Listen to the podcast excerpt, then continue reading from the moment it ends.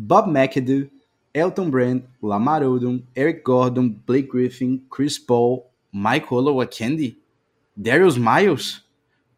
Bem, esses são alguns dos nomes que escrevem a história do Los Angeles Clippers. Em 50 anos de franquia, a Lob City Era com Griffin, Paul e o DeAndre Jordan foi sem sombra de dúvidas a sua melhor fase. E é com esse passado em mente que Steve Ballmer, o atual dono da franquia, não teve dúvidas. Desfez o time todo para assinar com Kawhi Leonard e trocar pelo Paul George, hipotecando boa parte do seu futuro. Agora não teria como dar errado. Ou teria. É sobre isso que eu e o Flávio conversamos no episódio de hoje do Peds e Regatas Podcast. Aproveitando, não deixa de nos procurar também em todas as plataformas de podcast, YouTube, Instagram, Twitter, Facebook, através do arroba Peds e Regatas. E você que tem escutado a gente, se inscreve no canal e compartilha com teus amigos. E compartilha também com a gente o que você tem achado.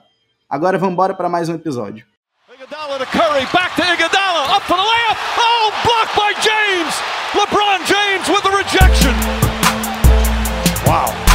Oh my goodness.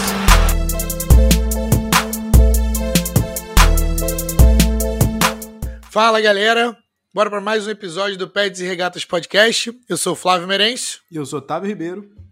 E hoje, hoje a gente vai falar de sofrência.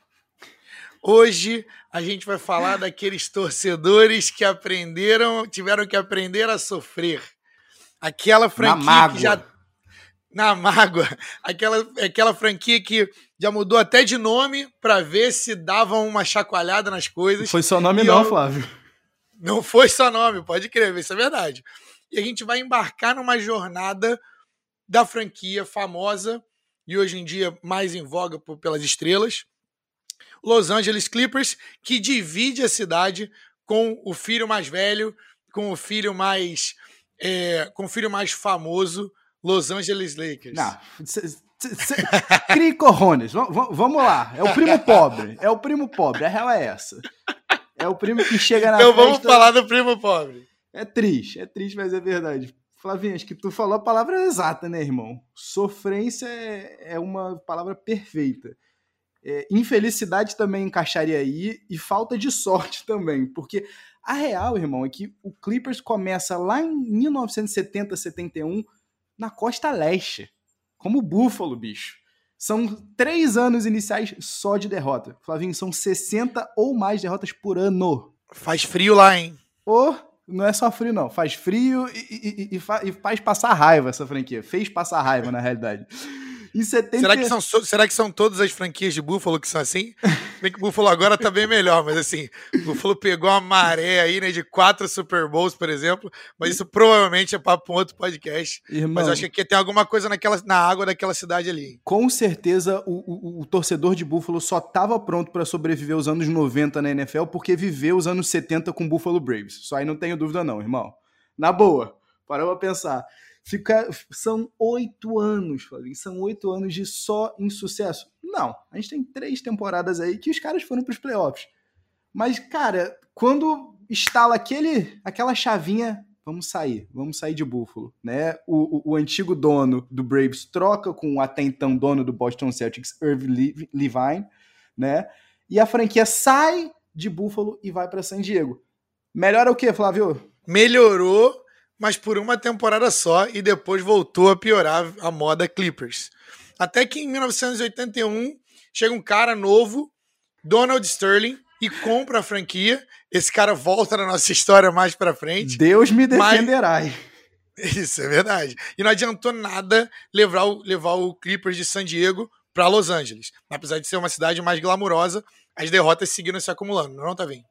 Só, irmão, só. E o pior de tudo, vem com o Sterling aquela mentalidade de mesquinho, o cara que prefere fazer economia porca no mercado.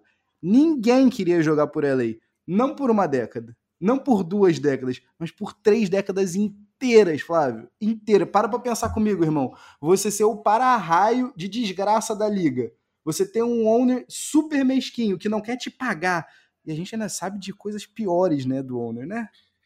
Isso é verdade. E, mas é importante contextualizar que década de 80 a gente está falando de Showtime Lakers. Exato. Então, LA já era famosa e o Lakers estava no auge, as grandes batalhas entre Lakers e Celtics. E depois é, Kobe Bryant, Shaq. Então, a gente, em todo esse tempo, o Los Angeles Clippers sendo coadjuvante na história e é, ocupando o mesmo lugar, ocupando o mesmo é, estádio, né, hoje, até hoje em dia. Cara, vamos ser sinceros, né? Rolou um erro aí de um, um errinho no, no, cálculo, né? Porque, pelo amor de Deus, você ir para LA, onde você tem uma franquia já estabelecida, que estava brigando por título, e você não conseguia brigar nem por uma temporada positiva, que, que ideia foi essa do Sterling? Mas a gente que sabia, né, o que, que ele queria. Mas nem toda história, e essa história, não é só de desgraça. E ali por volta de 2010, na década de 2010, aconteceu um pó de pirlipimpim mágico que tinha nome e sobrenome. Não vou falar o nome dele, mas começa e termina de rimar com Chris Paul. Opa, já dei o spoiler. E aí muda tudo na era de Lob City, né, cara? Sabemos, conhecemos já esse tipo de dono de franquia porque afinal das contas para eles é um business. Ele já vinha, Donald Sterling, já vindo do mercado imobiliário, tinha noção de ativos, tinha noção do patrimônio e ele sabia que era só questão de tempo até a liga que estava em constante crescimento, né, sobre as redes ali de David Stern. Eles, é, ele aguardou e apesar de a gente citou, né, a gente citou é, Kobe Bryant, a gente citou a época do Shaq, mas na época ali, no final de, dos anos 90 para início dos anos 2000, a gente teve ali um, muita esperança na área do, de Los Angeles, também para os Clippers, com o, o Elton Brand, que veio de Chicago, tinha sido a primeira escolha, veio junto com o Tyson Chandler, que é um cara que todo mundo conhece hoje em dia, que foi campeão pelo Dallas Mavericks, e também um cara que vinha assistir é, college ball dele na, em Indiana, que era o Eric Gordon, era chato e no, no auge dele já fez 22 pontos por jogo. O cara, antes de machucar o joelho, era chato e encheu a cidade de esperança. Então, o, o Donald Sterling sabia onde estava indo, mas ele não estava preocupado muito com competitividade. Ele estava preocupado com valorização da franquia. Então, acho que é, vale a gente dar esse contexto aí antes da gente chegar, que, que é o que a gente acho que pode facilmente ser caracterizado como o auge dos Clippers, né não? De fato, Flavinho. Eu, assim, sobre esse time que você citou, irmão, do Elton Brand, eu acho que é o primeiro time que a gente vê profissional mesmo, né, cara, em LA. Porque, assim, até então era aquele apanhado. Cada jogador tem sua própria agenda, cada um tá querendo resolver, tá querendo se mostrar para o mercado para ter uma oportunidade de se livrar de LA. Estranho a gente até falar isso, né, irmão?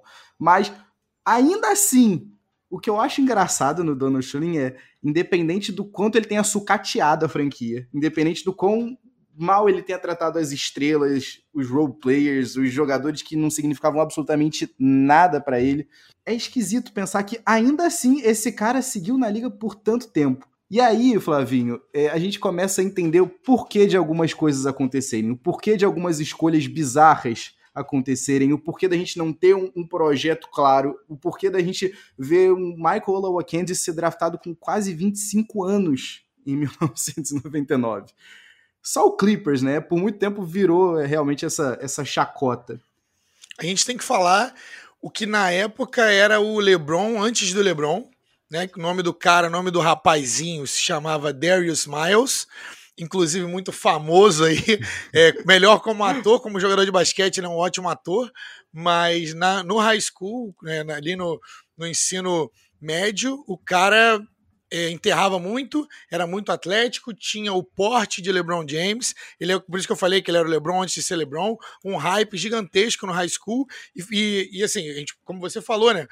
Dentro da história dos Clippers ali, naquele, naquela década, naquelas duas décadas, né, 90 para os anos 2000, Darius Miles na terceira escolha do, do draft daquele ano, muito hypado, e é, era na época onde muitos jogadores começaram a vir né, do high school para é, direto para a NBA e funcionando. Né? Então eu, os times faziam isso de novo e de novo e de novo, e repetindo a operação até acertar.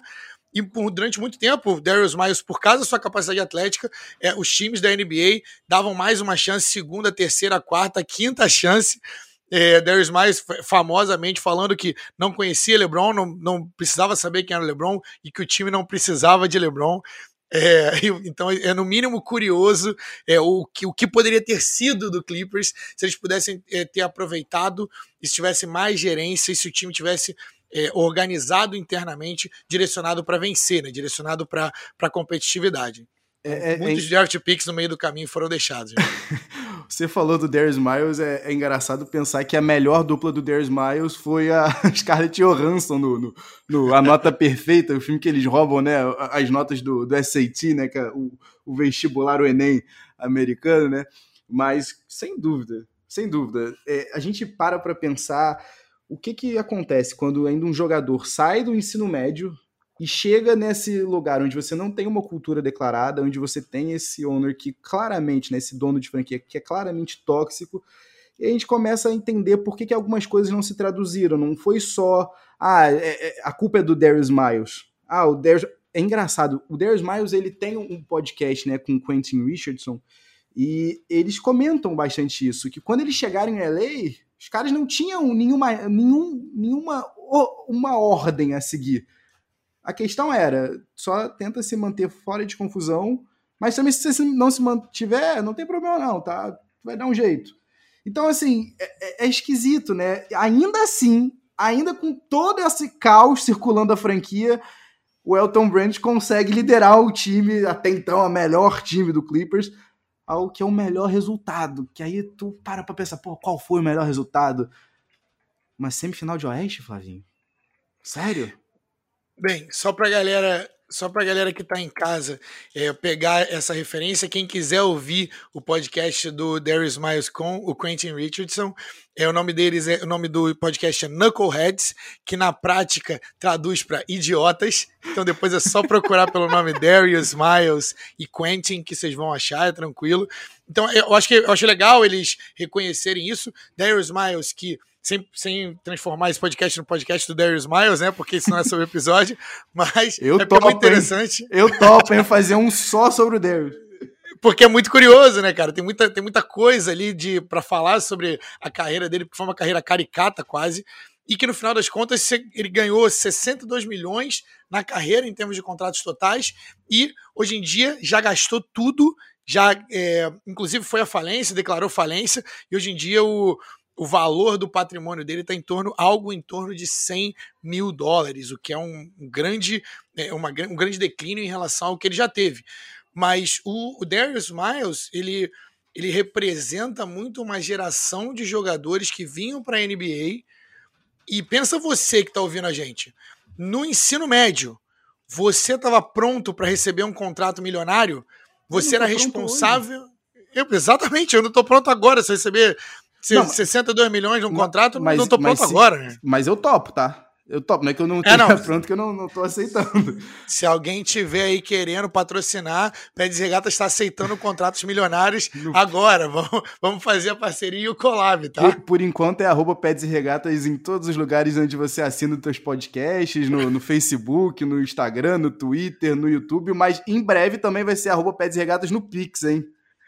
E é isso, é, esse é um ótimo lembrete. Comenta, é, dá like, se inscreve para você poder ficar é, sabendo das nossas notificações quando tiver novo episódio. Faz review, que review é importante. Essas plataformas gostam quando vocês fazem review e dão nota, dão estrelinha. Então, assim, usa e abusa das reações, hein? Compartilhem, por favor. Por favor. Compartilha que vocês parceiros. Cara, tu, tu deu uma ideia aí, Flavinho. Inclusive, vale a pena a gente abordar isso mais pra frente, hein? Vale a pena a gente fazer um episódio inteiro só para a gente analisar o que, que rolou nessa época, né, onde os caras saíram direto do high school para a NBA e por que que a gente teve, ah não, pera, não pode mais e depois a gente tem, a gente está estudando, né, tanto tempo depois a possibilidade disso acontecer novamente, né? Vale a pena nossa, o episódio, hein? Topo demais, topo demais. Já vou colocar aqui na nossa listinha para a gente poder é, trazer isso para vocês. E, assim, eu vou, vou me amarrar e fazer essa pesquisa, porque assim, é, qual é o, a diferença? É a criação? É, é, a base? É o suporte da família? É, é, acho que não tem, não é uma ciência, né, cara? Somos todos seres humanos, somos todos falhos, a gente erra. Então, é, qual é o. Por que, que alguns deram muito certo? E outros não. E, e, quantas carreiras poderiam ter sido salvas? Porque hoje a gente também tem jogador da jogador do high school, que hoje, tem, hoje a regra é que ele tem que esperar um ano, então hoje eles estão indo para enfim, estão indo para carreira internacional antes de vir para a NBA. Tem várias. É, tem, tem, gente até que faz estágio no, na New Balance, mas vou deixar isso para outro, outro episódio, mas manda lá. Não, uma, não é uma ciência exata. Uma coisa que a gente sabe que é ciência exata é quando você não tem nenhuma cultura é, é, é do que fazer, quando você não tem nenhuma liderança, é certo que você vai ter dificuldade, né?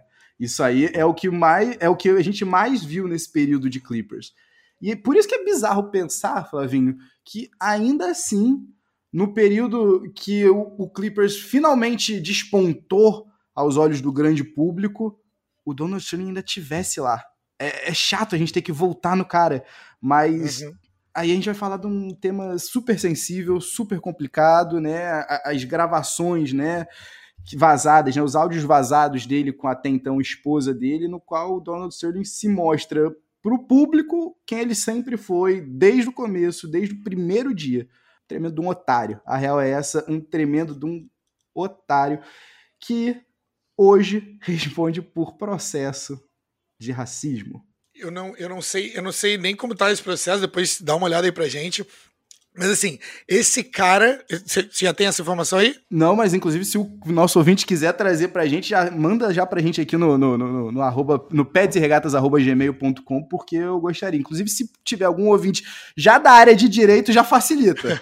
Já facilita. Excelente. Ó, pode trazer pra gente aí. A gente não é especialista, o que a gente sabe é o que a, a mídia divulga, né? Mas na época foi um escândalo gigantesco e, e eu acho que isso nada é mais Clippers do que isso você.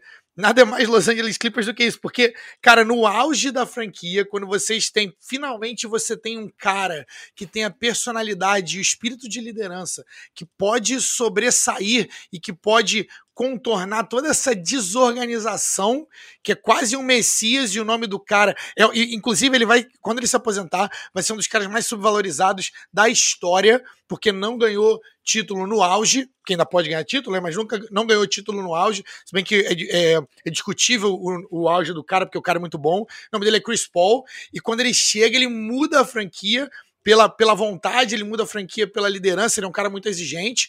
E além disso, né, finalmente eles acertaram em um, em um first round pick overall, que é o nosso amigo em 2019, Blake Griffin, que muda também, ajuda a mudar a fortuna aí da, da, da franquia. É um cara super atlético e tudo mais, mas que precisava da chegada de Chris Paul para e, e, futuramente também é, DeAndre Jordan, que é para poder fazer ali o que a gente chama de Lob City. E no auge da franquia, na era de Lob City, depois a gente explica um pouquinho porque que é Lob City. No auge da franquia, um escândalo, um escândalo envolvendo racismo, e, e, processado por racismo, o dono da franquia. Então, os próprios jogadores na época process, é, protestaram antes do jogo. Bem nos playoffs, irmão. Bem nos playoffs. Então, assim, o cara querendo roubar o protagonismo nessa hora, dessa maneira, bicho, qual recado você passa pro teu elenco que é majoritariamente preto? Como? Isso, isso aí é Principalmente a gente fala muito sobre os jogadores criarem distrações, né? Os jogadores serem é, mais influência ou se, mais influências ou se envolverem com, eh, com, pessoas que não deveriam e tudo mais. A gente fala sobre as carreiras o tempo todo, mas a gente não fala sobre os donos, né? A gente não fala sobre esses caras que ficam. Às vezes os rostos a gente nem conhece, às vezes os nomes a gente nem conhece. Você sabe qual é o nome do dono da, do Memphis Grizzlies? Eu não sei, se eu, se eu não procurar aqui, eu não sei. Então, é, exatamente, é por isso. E o, o Donald Sterling se envolvendo nisso no, nos playoffs e, e num dos áudios da franquia não é discutível, mas não tem como dizer que pelo menos um pouco isso afeta quando tu joga por uma franquia, quando tu veste uma camisa cujo dono está é, sendo processado por racismo e que tem aqueles áudios para galera que é, não quiser falar sobre isso, ou não quiser ouvir depois, quiser ouvir depois, depois que acabar esse episódio, vai ouvir os áudios do Donald Sterling para vocês poderem sentir como é que era o drama na época. Estômago se tiver estômago, isso é verdade. Tem que ter, o, tem que ter aqui o nosso warning, o nosso alerta aí. É, então, e a partir daí, a gente. É, do, o Lob City, é, cê, é, você vê aí como o Lob City, a partir desse momento, houve a decadência do Lob City. Você acha que eles foram afetados mentalmente com relação a isso? Porque a gente tem um cara que de, logo depois veio, que é o Steve Ballmer, e que rejuvenesceu a franquia. Sim. Mas é, qual o impacto disso você vê no Lob City? Cara, primeiro de tudo que o, o caos, quando ele se estabelece, não é simples de ser dissipado. Porque quando chega a público os áudios, a gente tem o primeiro grande escândalo que o Adam Silver vai tratar, né, na, na, durante o período dele como comissário da, da, da NBA. E aí, o que, que se faz com o Donald Sterling? O cara tem mais de 30 anos, o cara ficou 33 anos à frente da franquia. O cara tá no, no, no conselho de governadores há esse tempo todo, tem um, um papel ativo Ainda tem que... influência dos outros owners, né? Tem, tem influência, influência, sobre os outros owners. Tem influência sobre os outros owners que pa passam a pensar: peraí, hoje é ele por conta de racismo, mas e se em algum momento alguma ação minha for a escrutínio público e eu tiver na posição dele daqui a pouco? E aí a gente tem aquele caos, e aí você tem Doc Rivers, que era o técnico até então do Clippers, revoltado. Você tem os times, o, o time inteiro do Clippers antes daquela partida é, jogando, é, fazendo né, aquele, aquele warm-up, né, aquele treino antes do jogo com, com a camisa do avesso, evitando mostrar a marca. E aí você começa a pensar como é que você consegue, quando você tem pela primeira vez uma cultura, como é que você consegue superar um evento tão pesado quanto esse? E, e não, não, dá para falar que o time. Eu acho que o, que eu, o que eu mais lembro dessa época, cara, é que o time jogava muito bonito. Porque, cara, o Chris Paul pode falar o que quiser, e acho que vale até a gente falar dos, do, no, no, na nossa sessão de carreiras revisitadas, cara. Falar sobre a carreira de Chris Paul, porque mesmo a carreira dele não tendo terminado ainda, ainda tem capítulo a escrever, mas o cara joga o basquete do jeito que como deve ser jogado. Ele sabe, é um, é um conhecedor gigantesco é o, o, o termo, né? O connoisseur de. O cara é um, é um gênio da bola ali e joga o basquete como deve ser jogado, distribui. E era, era muito legal de ver que ele faz o basquete parecer fácil e o basquete não é um jogo fácil. E toda hora, toda hora que você olhava na tela, você não conseguia desgrudar o olho da tela, toda hora era alley-oop, né, que é a jogada para enterrada, né, do, do armador para enterrada, e o, o, Chris Paul olhando para o lado esquerdo, jogando a bola para o lado direito para o alto, e DeAndre Jordan fazendo a enterrada, Blake Griffin fazendo enterrada, galera, dois center, dois centers, né, um center e um é, e o número 4, um power forward, é, muito atléticos e que iam pegar, era só o Chris Paul jogar a bola para cima que os caras iam lá e enterravam. E aí, como você bem disse, né, Flavinho, vem daí o, o, apelido, né, dessas enterradas, uma atrás da outra, né, que de cara, quando o, o Blake Griffin descobre que ele vai jogar com, com o Chris Paul, ele solta a frase na coletiva, ele tá claramente hypadaço, tá mais animado do que a gente quando começa a temporada, e aí ele chega e fala, vai ser Lob City, daqui para frente Lob City. E de fato ficou, né, como Lob City. Ficou demais, cara, ficou. E, e, e assim, é, a gente fala, de, a gente fala do, do Chris Paul, né, isso é interessante, mas pra galera que, que quiser ver e que gosta mais dessas paradas de, de ver os jogadores mais antigos, que não é um jogador tão antigo assim, temos, temos que falar aqui do, do anterior, da esperança de armador é, que foi que seria o Messias, que é o Sean Livingston, que depois foi ser campeão com, é, com o Warriors, uma das carreiras assim mais impressionantes da, da história da liga, porque o cara veio de um high school, veio pick 4 pelos, pelos Sixers no, nesse, no draft, e aí, cara, ele vem, ele era assim, genial como, como armador, ele é aquele puro, puro armador mesmo, com, né? Com altura, né, Flavinho? O melhor de tudo, com é um altura, armador clássico com altura tinha um feeling pelo jogo muito, muito bom em termos de passe. E ele tem uma das. É, também é, importante falar esse alerta aqui, né? Para quem quiser ver. Ele teve uma das. Uma das é, um dos machucados, né? Uma das lesões mais. É, graves que eu já vi dentro de uma quadra, o joelho dele virou pro lado. Foi Cara, assim. eu não gosto nem foi... de ver. Eu juro. É, não. Não dá. Não mas dá. faz parte da, da dessa aura do, do aura, aura, sei lá, do Clippers, é, que, que é falta de sorte, cara, porque esse cara ele tinha tudo para ser até é... quando o cara tá, tá bem, até quando o cara tem cabeça, que de fato, né, era o que, o que faltava pro, pro, pro Darius Miles e pro Quentin Richardson sobrava, né, pro, pro, pro nosso queridíssimo Sean Livingston. O cara tinha cabeça. E aí, tanto tinha que conseguiu superar né, essa lesão já mostra muito, já fala muito sobre ele, sobre a ética que ele tem de trabalho, né? Então, assim, até quando o cara tá lá, acontece uma dessas. A gente fica pensando, pô, a gente foi privado de ver aquele time. E aí, é claro, né, Flavinho, nada contra o Semi Cassell, que estava junto aí, foi um dos grandes responsáveis, né, por ajudar a levar o Clippers do Elton Brand para essa semifinal no Oeste lá em 2005.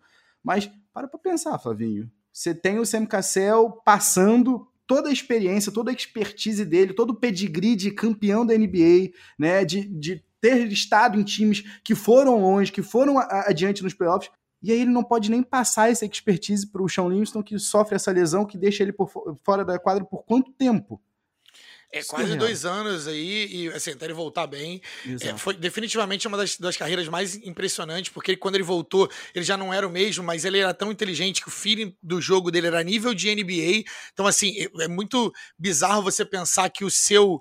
É, o, seu 50%, vamos dizer assim, vamos colocar em termos muito brutos, o seu 50% é bom para você ser backup do Steph Curry num time igual o time do Warriors. Então, isso é muito bizarro. Mas tudo isso para dizer, cara, que é, o, o Clippers ele teve talento, mas é, é, o destino não, não colaborou. Até chegar o Chris Paul e colocar o barco na água do jeito que era.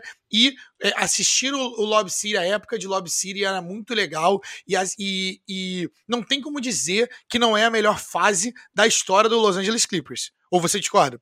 Não, não eu não tenho a menor dúvida. E aí a gente chega para pensar assim: ah, mas o time com o Elton Brand foi fantástico? Foi. Ter jogado como jogou, fazer frente àquele Suns do, do Steve Nash, do, dos sete segundos ou menos com a posse de bola, foi inacreditável? Foi. Mas tem uma coisa naquele time que é, é, é não tem em Lob City. Aquele time é o que a gente chama de One Hit Wonder, né? Foi aquela temporada mágica e no ano seguinte todo mundo começa a desmontar. É a lesão do Corey Maguire, é o, é o, o, o, o Sam Cassell mais um ano, um ano mais velho, né, não acompanhando né, o pique dele. E assim, quando você olha para Lob City, com tudo o que aconteceu, os caras ainda continuavam todo ano lá, fazendo frente, nas cinco primeiras campanhas do Oeste, num Oeste cada vez mais forte. E aí é importante a gente dizer, os caras têm que ter muito, muito, muito brio para conseguir jogar um jogo de playoff depois de tudo que aconteceu. E é importante a gente dizer, a NBA não, não, não passa pano, não. Finalmente o Donald Sterling tá fora, sai esse, esse quase que esse obsessor, vamos dizer assim, da, da franquia. O cara é expulso da NBA, né? Banido para a vida, tem que pagar uma multa de 2,5 milhões de dólares. E ainda assim, Flávio, sabe o que me deixa puto da vida? Só falando assim, desculpa aí a nossa, querida, a nossa querida editora. É que, cara, ainda assim, o Donald Sterling consegue vender o Clippers por 2 bilhões de dólares. Então, pagar um, uma multinha de 2,5 milhões é sair no mijo, né, cara? É surreal. É surreal. Então, o plano dele, no final das contas, deu certo. Ele conseguiu otimizar o que ele tinha investido lá na década de 80 e saiu com uma grana que é pouco mais da metade do total dele. Se hoje ele tem 3,8 bilhões de dólares né, de, de, de, de patrimônio, 2 bi vieram dessa venda do Clippers. Mas sem sombra de dúvidas, com todos os problemas, com todas as dificuldades, essa era, né, o Lob City foi o grande momento da franquia. Tanto foi, Flavinho, que vamos parar para pensar aqui, é que a gente às vezes esquece os anos 2010 foram muito intensos, né, irmão? É muita coisa acontecendo. A gente tem o, o, o, o, hit, o super hit do LeBron, Wade e Bosch. A gente tem o, o time do Spurs que se recusa a, a parar. A gente tem o, o, começo da dinastia do Warriors. A gente tem o OKC, né, fervilhando com aquela, com toda aquela juventude malemolência, vamos dizer assim. E a gente esquece por dois segundos que no meio disso tudo o Clippers esteve lá Teve uma temporada que o, que o, o Blake Griffin foi o terceiro no top 3 no, no, no, no, na MVP Letter, né, na, na, na caminhada para MVP. O Clippers elimina, de fato, né, e esse ano aqui é 2013, 2014, elimina o Golden State Warriors ainda do Mark Jones e a gente pensa, ah não, peraí, se tem um time dessa divisão que vai se sobressair agora que o, o Lakers está no, no limbo, que o Suns está no limbo, que o Kings, bem, o Kings continua no limbo há muito tempo, né, é, é o Clippers esse time, não é o Warriors. O Warriors vai ficar secundário. E é engraçado pensar o, o que, que aconteceu de lá para cá, né? Eles bateram numa barreira, né? Eles bateram numa parede. E, mas assim, é importante dizer que eu não acho que eles ganhariam o título se eles tivessem ido para a final, tá?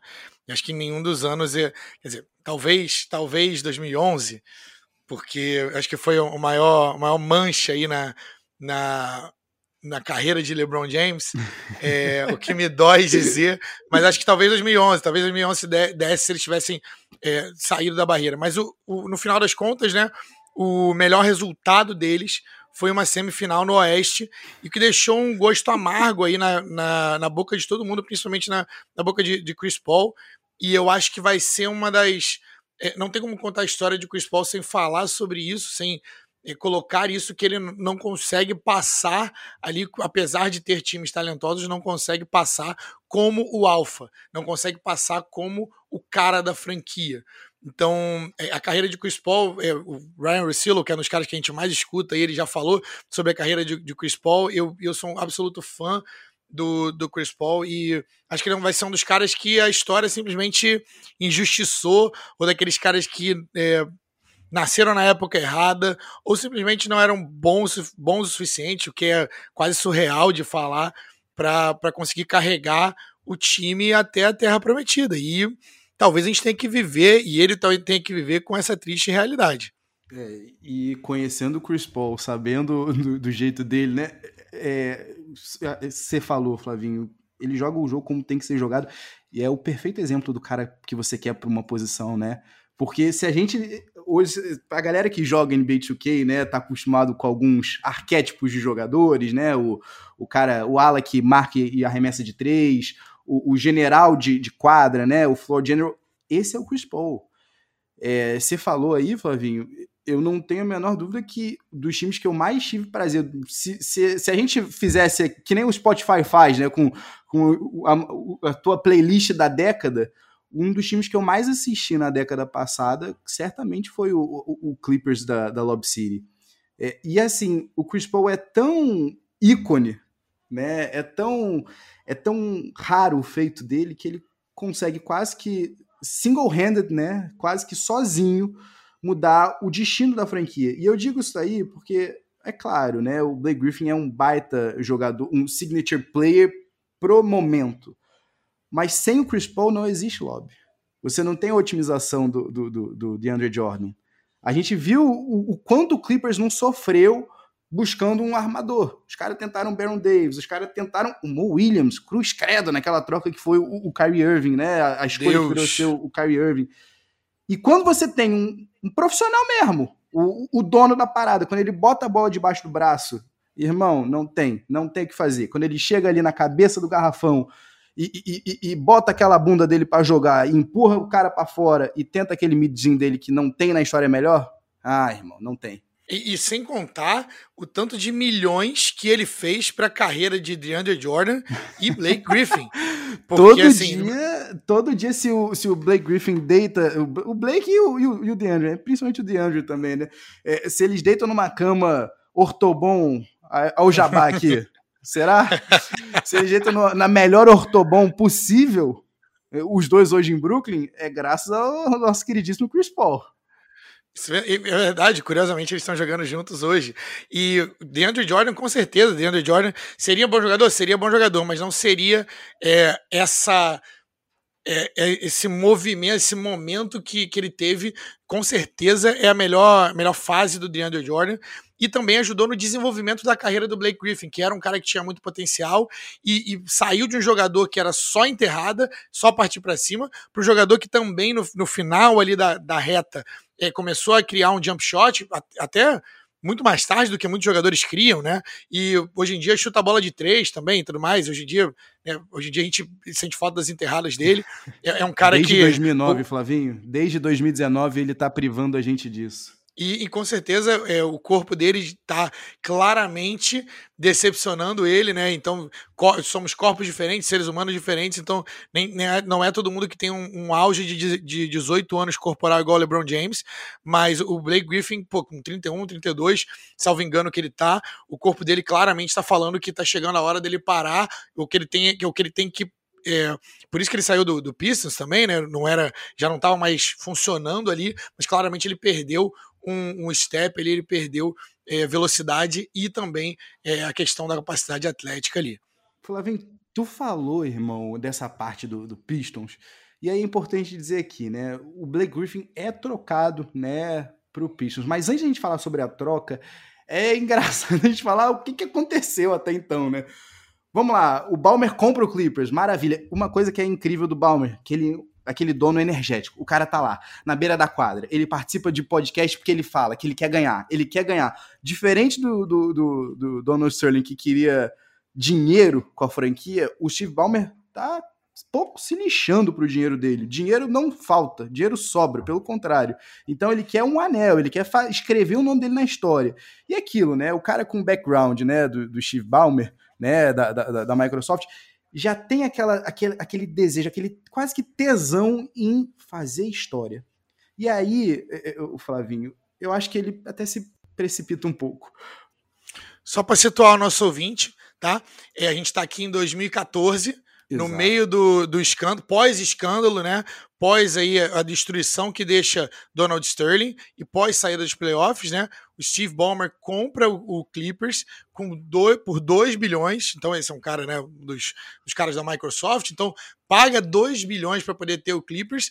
E ali com isso vem uma reformulação e também a gente, é, depois disso, as subsequentes trocas e tudo mais, até a gente chegar no Clippers de hoje. Mas só para situar, é, quando o Steve Ballmer compra os Clippers, isso é 2014, então é no meio ali de Lob City, da época de Lob City. Exato, a gente tem ainda alguns eventos, ele ainda tenta até manter a City por alguns anos, né, o que se ainda tem como tirar leite ali daquela vaca, só que em algum momento ele para para pensar, olha só, o melhor resultado que a gente teve aqui com Lob City foi a mesma semifinal de, de Oeste que o time do Elton Brand teve lá em 2005. Será que esse aqui não é o que você, como você falou, Flavinho? Será que esse aqui não é o meu limite? Será que esse aqui não é a minha barreira? E eu acho que ele estava certo, tá? Eu acho que ele estava certo.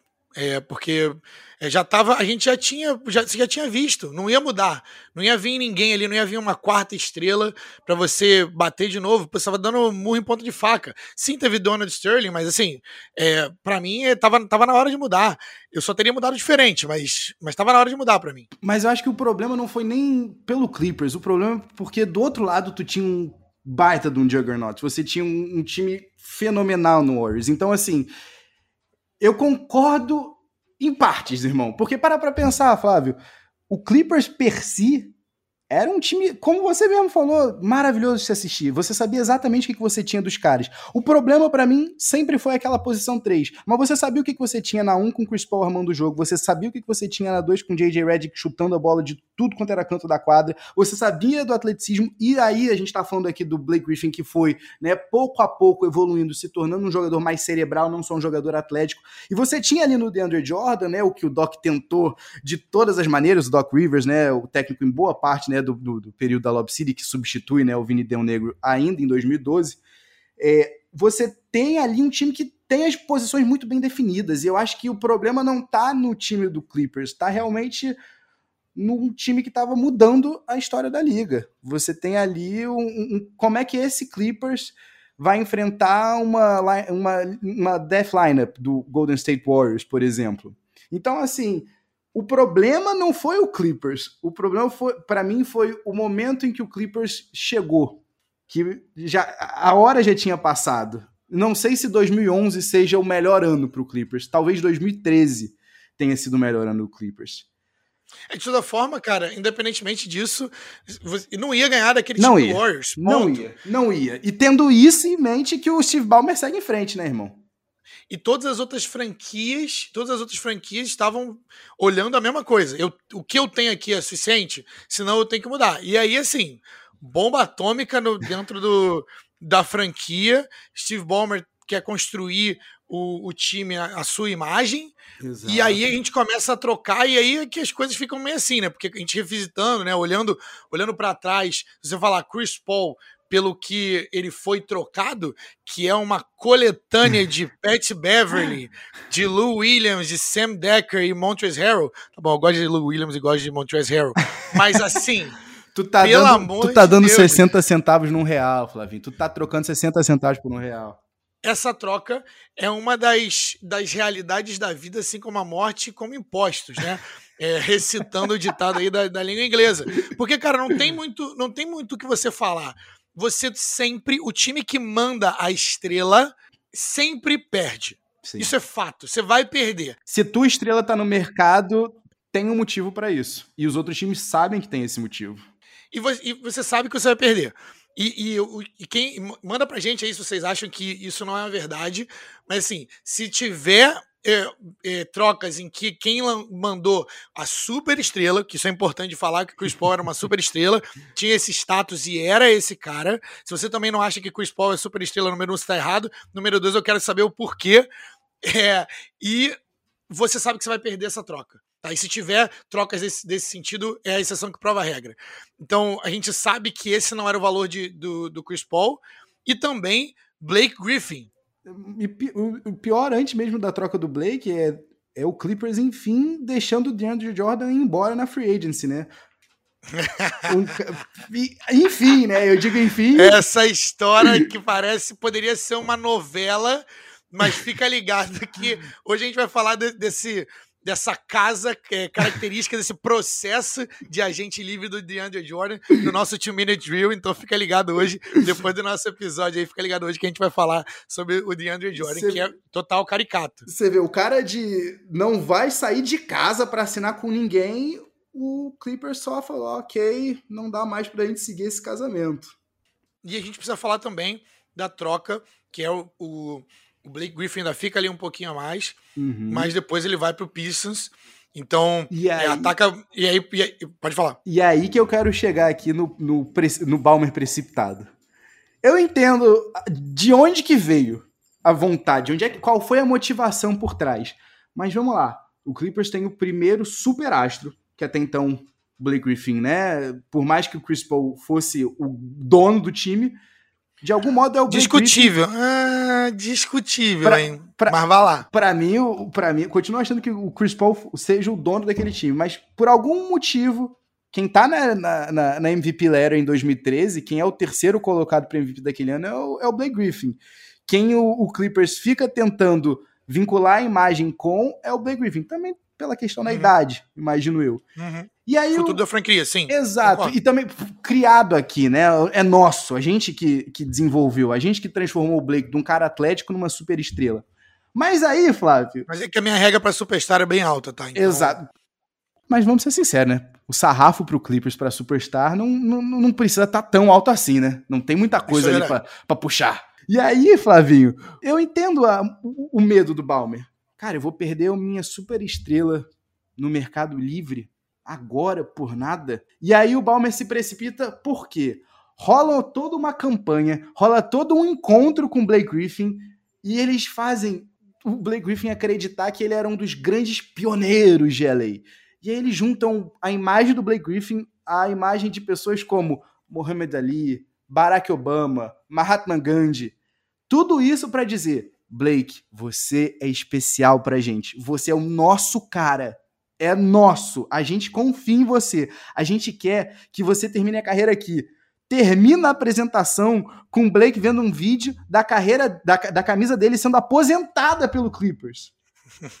Flavinho. Que momento. O que que acontece seis meses depois, Flavinho? Pelo amor um, de Deus. Trade alert. Exatamente. Tchau, tchau, Blake Griffin, que vai junto com Bryce Johnson e Willie Reed, dois jogadores de pouca expressão. E tchau, tchau para ele, para eles que vão para Detroit. Detroit, por sua vez, manda para o Clippers Tobias Harris, Avery Bradley, Boban Marjanovic, uma escolha de primeiro round em 2018 e uma escolha de segundo em 2019. Tu curte isso? é peso isso? de superestrela? Isso é peso de superestrela? Eu acho que não tem, acho que não tem como, acho que já tá aí, entendeu? Porque esse é, esse é o valor se esse é o melhor é, se esse é o melhor negócio que você consegue fazer para um cara que era é, a face da tua franquia, tem alguma coisa que tá errada, né? Então, mas assim, é, é importante falar, dar o contexto. Tobias Harris era um cara bem cotado, ele era o, último, o, único cara lá em Detroit, tudo bem, mas então os stats dele estavam um pouquinho mais elevados. Avery Bradley também era considerado um cara ali é, entrando no auge da sua carreira, mas mesmo assim é só você pensar no, é só você pensar no, nas trocas que a gente viu hoje em dia por, por é, James Harden e também pelo Paul George que a gente está chegando aqui Até nessa pelo época. Drew Holiday, né? Se a gente for pensar. Pois é. E agora a gente é, o, o Blake Griffin é o cara, é o remanescente, era o remanescente ali de Lob City, vai para Detroit e a gente começa uma nova era onde o Clippers é importante a gente falar aqui, porque eu acho que é um pontinho ali na história que vai ser esquecido, que a história vai amassar, mas é um time que, apesar de ter muitas partes, era um time considerado um time de várzea que jogava aquela pelada, mas que todo mundo gostava, porque os caras. O famoso time forma... copeiro, né, Flavinho? Celso Hot Feelings. Eu, como se fosse aí o São Caetano da NBA. Eu tiveram... sabia que você ia citar o São Caetano. Eu sabia. Eu adoro o São Caetano, cara. Então, esse é o, esse é o nosso time que a, a, soma das partes ali era melhor do que. Não tinha muita super estrela ali, mas o time deu certo. Né, e, e, deu aquele gelzinho, aquela cola, e o time foi e foi até o playoff. Chegou nos playoffs, não, teve, não passou dali, mas, mas era um time que a história não vai lembrar, porque depois disso a gente tem a era Kawhi. E aí, cara, eu acho que vale, é importante a gente falar um pouquinho. Vou deixar tanto falar para a gente poder introduzir o que, que acontece antes da chegada de Kawhi no, é, em, em, Los Angeles. Antes de a gente falar da era Kawhi, é importante eu, eu te questionar aqui, Flávio. Você uhum. quer realmente que a história lembre de um time que Tobias Harris é o teu cara oficial, é o teu número um? Eu não quero. Eu não gostaria. Eu não gosto do Tobias Harris nem como a terceira opção do meu time. Por que, que eu vou querer o cara como primeira opção? Eu não quero que a história lembre disso. Eu, ele, esse, esse time ele vai na, ele vai entrar nos louros da história igual aquele We Believe do, do, do Warriors, de 2007. Entendeu? Monte Ellis, Steven Jackson, Pô, mas... Baron Davis. Não, aí entendeu? você tá ofendendo o Warriors. Aí tu tá ofendendo o Warriors. Aí eu vou ter que trocar soco contigo aqui, meu irmão. Que isso, Por quê? Pelo amor de Deus, a gente tá falando dos caras que ganharam. O We Believe ganhou a primeira rodada de playoffs contra o primeiro da okay. liga. Então, okay. por isso. Mas, era, mas eram, times, eram times que ninguém, ninguém esperava. Tudo bem que aquele, aquele time We Believe ele, ele, foi daqueles times que os três, que foi um dos poucos times na história onde os três caras tiveram 20 pontos por jogo. Era, era um bando de gente egoísta ali, mas que é, juntou e mas era, era, era basquete de várzea também, tá? Era cada um no seu one on one e vamos lá, e todo cada um muito talentoso, principalmente Baron Davis, que eu era bem fã de Baron Davis, Monte Ellis, que era um jogador também de high school.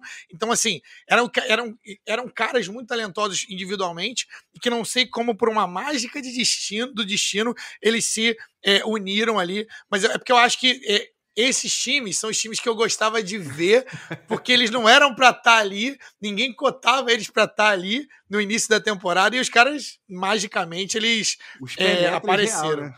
Então acho que, eu acho que é mais por isso que eu fico saudosista com esses times que a história vai esquecer. Flavinho, eu vou deixar passar só porque tu mencionou uns caras que eu gosto muito, tá?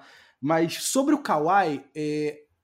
o que é engraçado, né? E o que é, na realidade, fantástico pensar é pela primeira vez o Clippers está numa posição de, ok, eu vou atrás de um free agent e eu não vou só atrás de qualquer free agent, eu vou atrás do free agent, eu vou atrás da estrela da free agency, né, do agente livre que eu mais quero.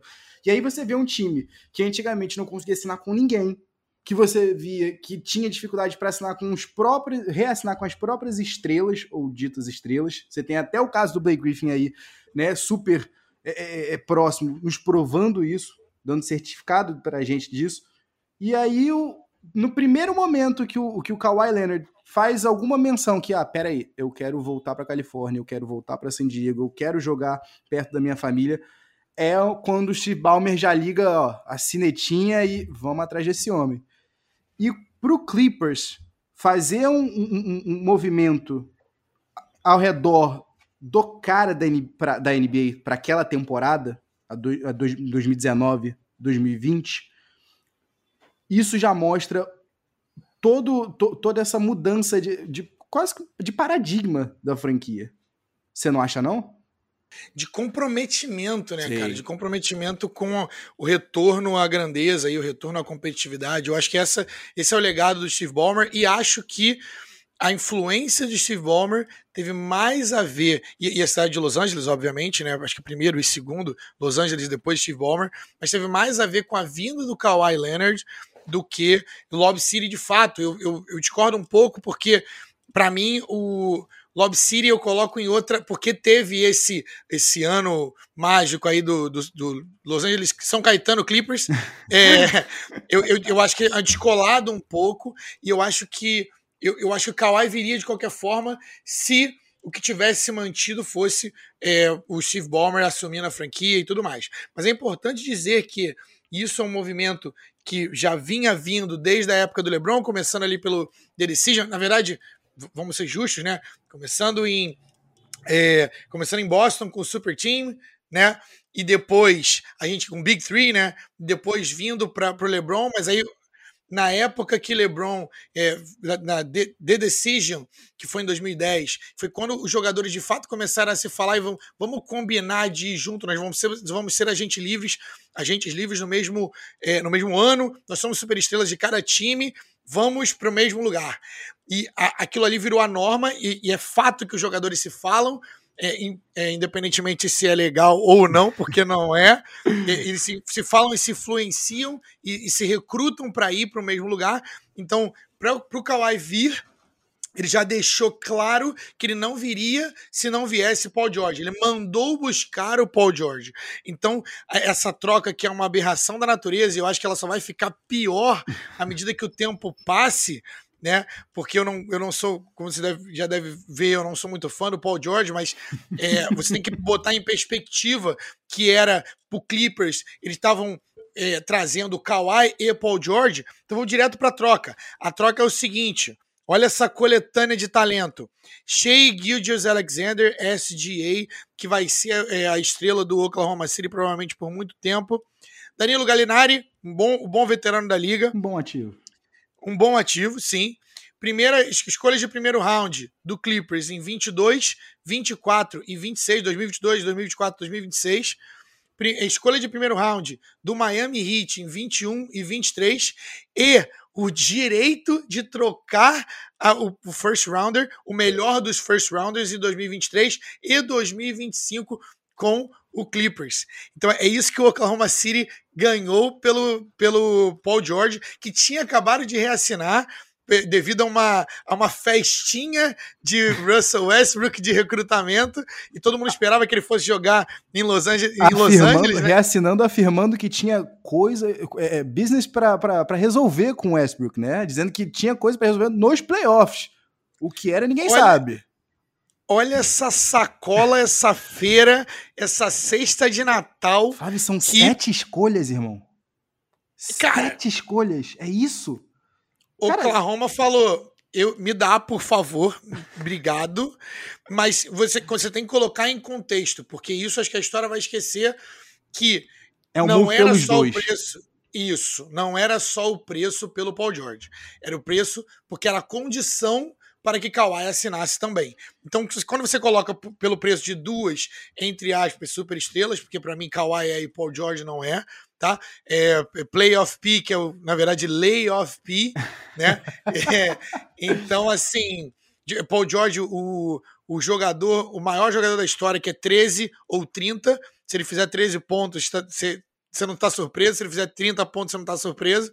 Então, assim, e agora a gente chega no presente, que é a, a iteração do, do Clippers, onde Kawhi é o número um, Kawhi é o alfa, Paul George é o, o talvez um dos melhores betas da liga, e a gente tem o grande fracasso porque eles eram totalmente cotados, né, para título, depois de Kawhi, vou, não vou, vou, não vou, para Los Ainda Angeles. Ainda mais depois do que o Kawhi fez, trazendo o título em um aninho, no aninho dele de aluguel, quase em Toronto, né? Fazendo o que fez com Kyle Lowry como, a sua, como seu Robin, o que, que ele não faria com o Paul George, hein? Pois é, pois é. E a galera falando que Kawhi era top 5 jogador da liga, all time. Então ele tinha status de superestrela. E a gente chega no presente, onde é, Kawhi, é, a gente vai até no fracasso da bolha, né? E o que, que foi aquilo ali, o que, que foi aquele meltdown, o que, que foi aquele, aquele delírio coletivo, aquela pane na, de controle é, deles frente ao Nuggets, né? Sabe o que foi aquilo ali, Flavinho? Eu vou te falar. Eu vou te falar com toda sinceridade. Aquilo ali é o DNA Clippers, que tá mais presente do que a gente imagina. É aquilo. Você pode lavar o máximo que você puder aquela blusa. Se tiver uma mancha que não vai sair, ela não vai sair, irmão. Não adianta você passar o produto que for. A sensação que eu tenho é: você tem o Los Angeles Clippers, com todo esse histórico que a gente passou aqui, o programa rindo e, e, e se questionando. Você para para pensar, você tem sete escolhas, você tem o teu futuro até 2025 na mão de outra franquia, sendo que a franquia que a gente está falando aqui é o Clippers. a chance que a gente tem disso dar errado, irmão, é gigantesca. Para pra pensar, se o Kawhi Leonard em algum momento se cansa e fala, não, tentei, não deu certo, vou embora daqui dois anos. O que, que sobra para o Clippers reconstruir a partir de uma saída? E, o, e gente... certamente, não é, certamente não é escolha de first round, né? Certamente não é escolha de, escolha de primeiro round. E dá, e dá para formar time ao redor de Paul George, Flávio? Você Pelo que gosta. De Deus, né? Pelo amor de Deus. Eu acho que. Eu, eu, é, é, polêmico, mas, cara, eu acho que não dá para ganhar nem com ele sendo o segundo. Não nessa liga que a gente tá jogando, ou pelo menos não enquanto o LeBron James estiver jogando em Los Angeles, entendeu? Hot, Hot take alert. Real oficial. A, a, a, a, sirene Stockholm. O meltdown na bolha é um, é um bom exemplo de que, às vezes, não é só você mudar o time, né? Você precisa realmente ir um pouquinho além. E você precisa pensar um pouco fora de quadra. Porque se a gente tem no, no Kawhi possivelmente um jogador. Não, aí eu não sei, não sei de você, família. Depois cabe, inclusive, um podcast inteiro sobre Kawhi. Mas até aquele momento era o jogador. Se não era o jogador, era um dos três jogadores que você gostaria que entrasse com a tua camisa num playoff. Só que existe uma diferença desse jogador que vai te levar longe nos playoffs para um líder. Ele chegou no Raptors com uma cultura estabelecida, com um líder no Kyle Lowry há muito tempo é, é, é, estabelecido. E aí, quando você vê que o Kawhi, que já não é o cara das maiores palavras, tem que ser o cara a conduzir a bola, a ser a cara da franquia, a ser a estrela, a liderar, aí a gente vê o problema. E também, né, é, sem contar que 2019 foi um título com asterisco, na minha opinião, e é isso aí, porque é, Clay Thompson e Kevin Durant, eles estão na Eita. quadra, não precisa nem ser, não precisa nem estar tá no, precisa nem estar tá 100%, não tinha título em Toronto, assim, é, Drake não tinha título. É, mas mas chegou aquela hora que todo mundo gosta, que todo mundo ama, que é o nosso querido, aquela hora de colocar você na parede, que é o nosso querido Crunch Time. It's off to Leonard, defended by Simmons. Is this the dagger?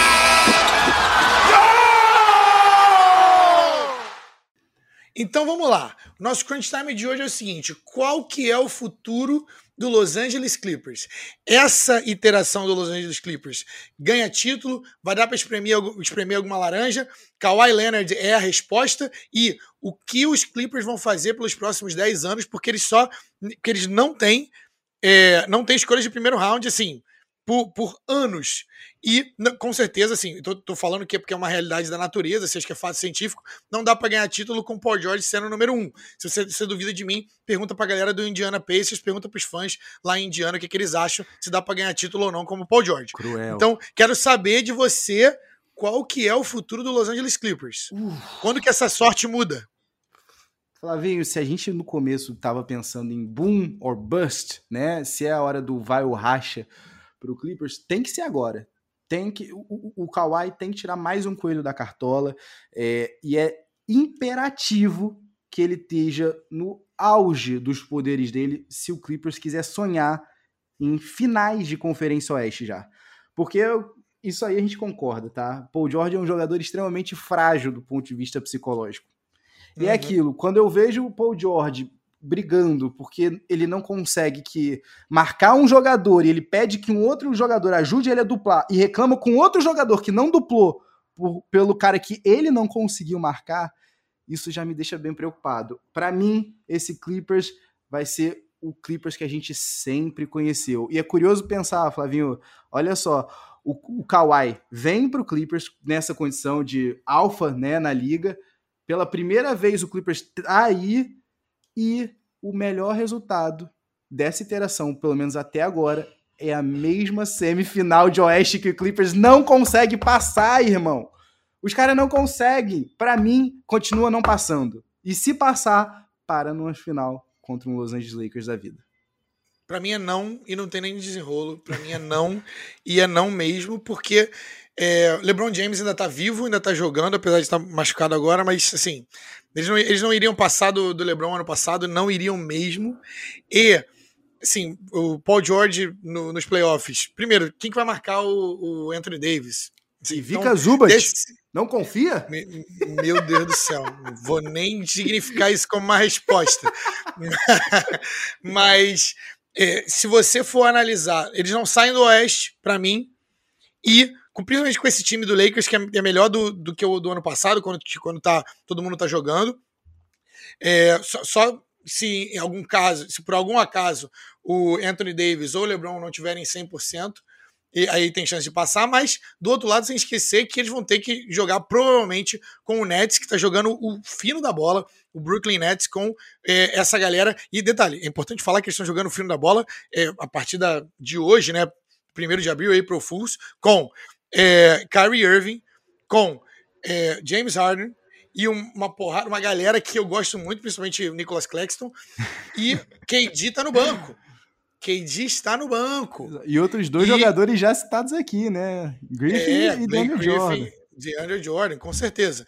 É, então, assim, principalmente eles não, eles não passam dessa galera. Para mim, para mim não, não, não tem a, a, conta não fecha, entendeu? A matemática não fecha. Então, para mim é não, mas eu tenho que falar, e porque eu, sou esse tipo, para mim, como fã, pelo menos a gente tentou e, e tentou o nosso melhor.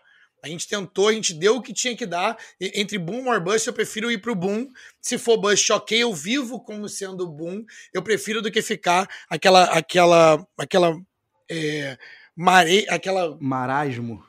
O marasmo, muito obrigado, essa é a palavra. Aquele marasmo é, por 10 anos, onde você é aquela pessoa que fica ali, aquele time que fica ali na, na oitava, na mediocridade, oitava posição e sempre sai na primeira é, na primeira rodada dos playoffs. Isso para os donos é bom, porque atrai dinheiro, mas não necessariamente é bom, bom para o fã. Então, uma coisa que eu tenho que falar de Steve Ballmer, ele não tem medo de ousar. Então, para mim é não e acabou. Mas a pergunta que real define caráter, e eu vou te fazer agora, Flavinho, é: Lob City ainda é o time mais importante da história do Clippers? Para mim, sim. Hoje a resposta é sim. Se o, o Kawhi levar eles até o título, não. Mesmo, mesmo se for pra final e não ganhar, sacou? É, mesmo se for pra final e não ganhar, para mim, o Lob City continua sendo o time mais impactante, porque muda a cultura, muda também a o eu acho que ali foi eu acho que esse é o, maior ponto né? a gente falou de Donald Sterling então aí quando mudou o dono ali é que muda. Então, Lob City estava acontecendo nessa época. E aí os jogadores se manifestaram, enfim, a gente já falou sobre isso, mas é, ali, para mim, é, o, é mais impactante do ponto de vista cultural e para os fãs também. Mas o que mudou, eu acho que o catalisador foi é, o escândalo de Donald Sterling, a mudança para Steve Ballmer, e por isso que eu acho que o Lob City é mais importante. E é, eu acho que o, o Kawhi só muda isso se eles, se eles levarem um título. Perfeito. Beleza? Tá fechado. Então vamos lá. Tá fechado, é assim que a gente termina hoje. Agora, fica ligado, você não vai perder, que o nosso time Minute Deal tá engraçado demais. A gente vai falar sobre DeAndre Jordan. Então, refém na sequência, na própria casa, refém, refém do próprio time. É, não, se esquece, não se esquece de falar com a gente, a gente quer ouvir vocês, tá? Nossa mailbag, peds e regatas, é, arroba gmail.com, de novo, peds e regatas, arroba gmail.com. É, a gente é arroba e regatas, onde você acha os seus podcasts, por onde você ouve e também em todas as redes sociais. Tudo bem? Segue a gente, reage, comenta, faz review, tá? Não se esquece de compartilhar com seus amigos, tá bom? Na sequência, 2 Minute Drill. O 2 Minute Drill dessa semana volta para 2015, mais precisamente dia 8 de julho, bem no período da agência livre da NBA. O DeAndre Jordan, o pivôzão do Clippers, vem da sua melhor temporada na carreira, pronto para decidir livre o seu destino e a volta para casa é uma realidade. Texano, check. Universitário por Texas A&M Eggs, check. Torcedor do Cowboys, check. E o DJ tem uma proposta na mesa do dono do Dallas Mavericks, o Mark Cuban. São 4 anos e 80 milhões de dólares. Tudo certo, acordo verbal dado, até que. Bem, começa com uma conversa com o assistente técnico do Clippers que fala que se ele for embora, as coisas vão ficar inacabadas. Ora, como é que ele vai deixar a única casa que ele conhece na NBA, o Chris Paul e o Blake Griffin, bem agora, na hora que ele está desabrochando como um dos maiores nomes da posição? Ali a sementinha está plantada. E vendo a possibilidade de reunir a banda para mais um bis, o Doc Rivers entra em ação.